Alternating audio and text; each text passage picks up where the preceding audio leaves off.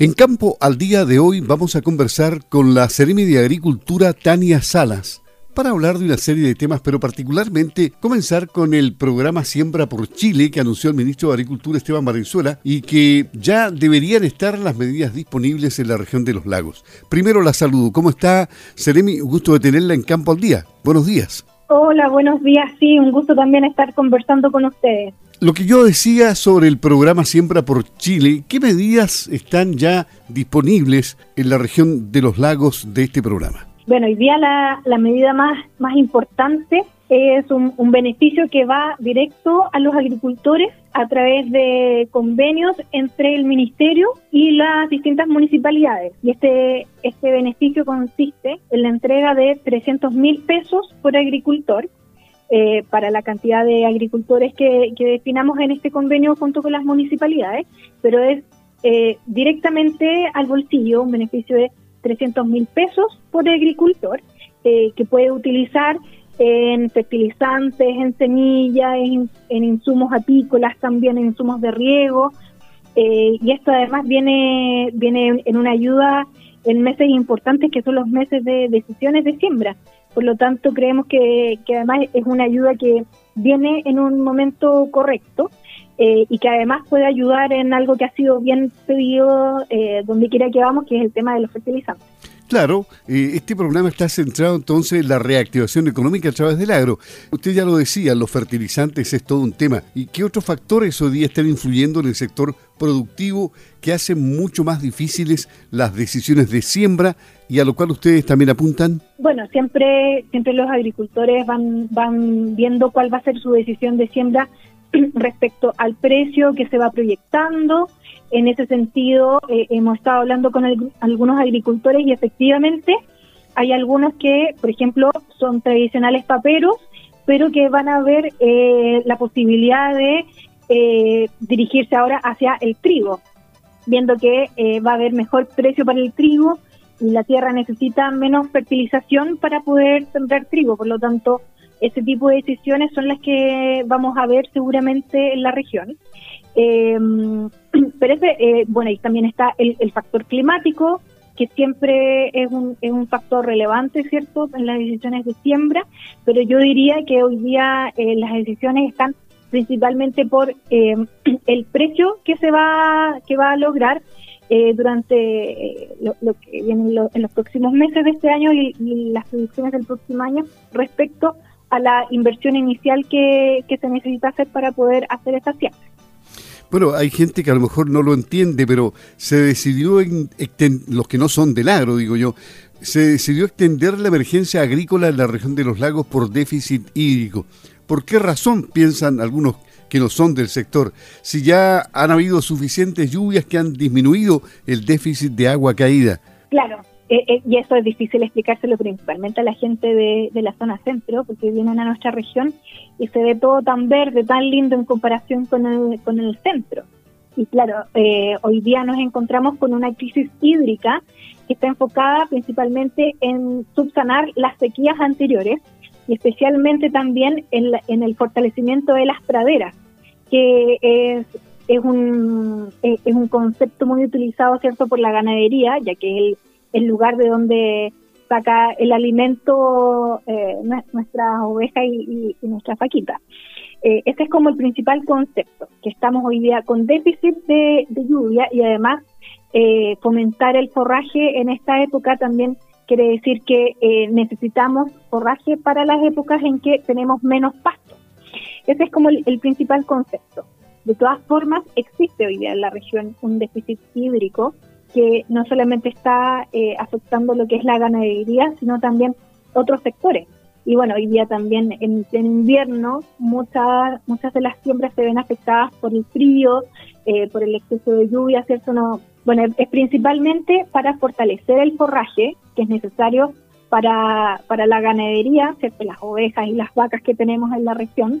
Eh, recordemos que somos de las regiones que tenemos más ganadería, porque se necesita fortalecer el forraje en los meses en que tenemos menos pasto eh, y, venimos con una sequía arrastrada de otros meses. Por lo tanto, hoy día hay escasez de forraje que es importante para mantener nuestros animales. Tenemos entendido que hay ayuda para agricultores que no son usuarios de INDAP. ¿Por qué se transferirán estos recursos a las municipalidades y no se entregará directamente al Ministerio de Agricultura para que éste lo haga llegar a los productores o a los agricultores? Claro. Bueno, recordar que este beneficio viene desde el Ministerio, un esfuerzo que se hizo Recordemos también que los presupuestos son fijados de un año a otro y que lamentablemente la agricultura nunca ha sido eh, lo más lo más importante en cuanto a, la distribución presupuestaria en los distintos ministerios. A pesar de eso, como ministerio eh, creemos que es importante generar ayuda y decidimos hacerla en esta oportunidad en convenio con las municipalidades. Eh, como para que se entienda bien, la plata viene del ministerio, pero ¿quién va a decidir? Hay quien va a esa plata son las municipalidades, porque creemos que debemos hacer una fuerte alianza con los municipios, eh, tal como lo ha indicado nuestro presidente Gabriel Boric, el fortalecer las alianzas con las municipalidades, ya que cuando un ciudadano tiene un problema, hay quien primero, a quien primero recurre es a la municipalidad. Por eso creemos que es importante eh, generar estas confianzas, generar este trabajo mancomunado para que eh, se puedan otorgar estos beneficios, que es plata directa del ministerio, pero que la va a focalizar la municipalidad. Eh, y este beneficio va a ser a, agricultores no INDAP, porque los agricultores INDAP ya cuentan con un beneficio, que es un beneficio bastante similar, que también va directo a sus cuentas, pero es focalizado desde INDAP, bueno, que también son platas ministeriales al final. Eh, pero, pero esa es la distinción que se hace, porque hemos visto que siempre, siempre hay agricultores que nos dicen, oye, yo no soy tan chico o por X motivo no califico para estar en INDAP, eh, pero de todas formas no son tan grandes como para poder sortear este tipo de dificultades por sí solos. Eh, por eso eh, tenemos este, este fomento que es para usuarios no INDAP con menos de 20 hectáreas y es un beneficio que va directo, obviamente ellos tienen que rendir de acuerdo eh, a, los requisitos que se pidan, porque que sea la plata utilizada en fertilizantes, en semillas, eh, en insumos de tipo agrícola, pero que va eh, directo en, ayuda en este caso a través de, un, incentivo directo. ¿Y cuál ha sido la percepción que usted tiene de, del interés de los agricultores en participar de este programa Siembra por Chile? ¿Se ha testeado eso en la región de los lagos? bueno, Siembra por Chile tiene la verdad varias patitas. Este, este beneficio que estamos generando eh, con las municipalidades es uno de ellos, pero también tenemos, por ejemplo, un plan de restauración de bosque nativo eh, a cargo de CONAF, lo que implicará eh, más de 6 mil millones, y eso va además muy enfocado en lo que es la restauración, programa de recolección de semillas, fortalecimiento de viveros, y que también va a estar vinculando a las municipalidades. También tenemos establecimiento de cultivos tradicionales, donde en nuestra región también incluimos eh, la siembra de, papas, porque eh, creemos que no solamente es importante fomentar eh, los granos, los cereales, los, el trigo, sino también la papa, que es algo muy importante para nuestra región. Y el eje principal que, en el que hemos estado trabajando es en la ayuda a la pequeña agricultura familiar campesina y también enfocada en, en, la alimentación para nuestra población, ya que entendemos que son quienes eh, nuestra agricultura es hoy día quien le da el, alimento para nuestra población y tenemos que, eh, de cierta forma, aprender a, nosotros eh, solamente depender de lo que nosotros sembramos, no de lo que se, no de lo que sucede afuera del país, como lo, lo que está pasando hoy día con la guerra en Ucrania, que al finalmente nos vemos afectados por las importaciones del trigo. Creemos que es importante eh, fortalecer el agro en toda nuestra región, en todo nuestro país, porque así también fortalecemos eh, la alimentación para nuestra población. Y bueno, también Siempre por Chile incluye eh, créditos eh, a través de, Banco Estado a, un, a una tasa de 0,99, que es una tasa preferencial, a través de este programa Siembra por Chile, y para eso ni siquiera piden que estén constituidos como empresa, solamente basta con acreditar de alguna forma venta y ya, ya se puede postular a este, a este beneficio también va a haber ayuda a deudores de crédito en DAP y así una serie de, ayudas también relacionadas con riego, distintas eh, problemáticas que hemos estado levantando eh, a nivel regional que pueden ir con, esta ayuda de Siembra por Chile. Bueno, el, el, tema de los créditos entiendo que no, no requiere de garantía hipotecaria, ¿no? No, eso, eso es una, un, buen aliciente para que se provoque el interés en, los productores. Claro, sí, mira, y de hecho este, este convenio también que se ha realizado con Banco Estado es justamente para eso, porque hay muchos pequeños agricultores que no están formalizados o que no tienen como eh, documentación que pueda respaldar eh, las ventas muchas veces o, la propiedad de su terreno. Eh, entonces, en ese sentido, hemos trabajado este convenio con Banco Estado para que pueda facilitar eh, los créditos a los pequeños agricultores de acuerdo también a las necesidades. Y va a ir, eh, va a ir en este caso personal del Banco Estado a visitar el lugar, a hacer un estudio, eh, si es alguien que no está formalizado, ver de qué forma podemos comprobar las ventas y así a lo mejor también se va a pedir eh, la, documentación de propiedad, pero eh, todo va a ser un estudio de acuerdo a lo que posea la persona, lo que pueda demostrar y su capacidad de pago, pero sin necesidad de que esté formalizado. Y nosotros sabemos que existe mucha preocupación entre los agricultores por el programa de recuperación de suelos degradados. ¿Qué novedades tiene en torno a este programa? Va a continuar, por supuesto, ¿no? Sí, Sí, va a continuar. Eh, recordar que esta es una ley que finaliza a fines de este año, pero que va a tener una, prórroga. Y a nivel regional estamos trabajando para subsanar algunos inconvenientes que tenemos, especialmente con lo que es la tabla de costos. Y hay algunos agricultores entenderán a lo que me refiero porque eh, resulta que los fertilizantes, por ejemplo, algunos de ellos han subido hasta cuatro veces su precio. Eh, lo que genera esta, incertidumbre de no saber si es que van a poder sembrar lo que ellos inicialmente en su plan de siembra habían dicho que iban a, realizar. Eh, entonces nosotros lo que estamos haciendo a través de INDAP y a través de SAC, que son eh, los servicios que, que trabajan con, con, esta ley, estamos generando distintas propuestas a nivel regional para eh, enviarlas a Santiago, que es donde van a evaluar la proyección de esta ley y las posibles modificaciones. Y ahí como Seremía vamos a estar fuertemente conversando con las distintas entidades que sean necesarias para que puedan generar estos cambios. Eh, y de todas formas, a nivel de servicio, eh, también estamos trabajando cada caso para que, por ejemplo, si el agricultor desea hacer un cambio en, su plan de siembra, eh, hoy día pueda renunciar al beneficio de acuerdo al plan que había mostrado en un comienzo, eh, renuncia y se le hace un documento para que no reciba sanción, porque eso es lo que sucedía antes, que la persona si renunciaba al beneficio, eh, se le indicaba una sanción que significaba que no podía volver a postular y cosas así. Ahora lo que lo que estamos haciendo para que no pierdan el beneficio y que lo puedan usar de forma óptima es generarles este documento para que no reciban sanción y así puedan volver a postular en primavera. Eh, y estamos haciendo ahí hartos esfuerzos a nivel jurídico, también con los distintos servicios, para poder eh, seguir ejecutando este programa, eh, pero bajo las condiciones que, sean más óptimas. de acuerdo a este aumento de los precios de los fertilizantes.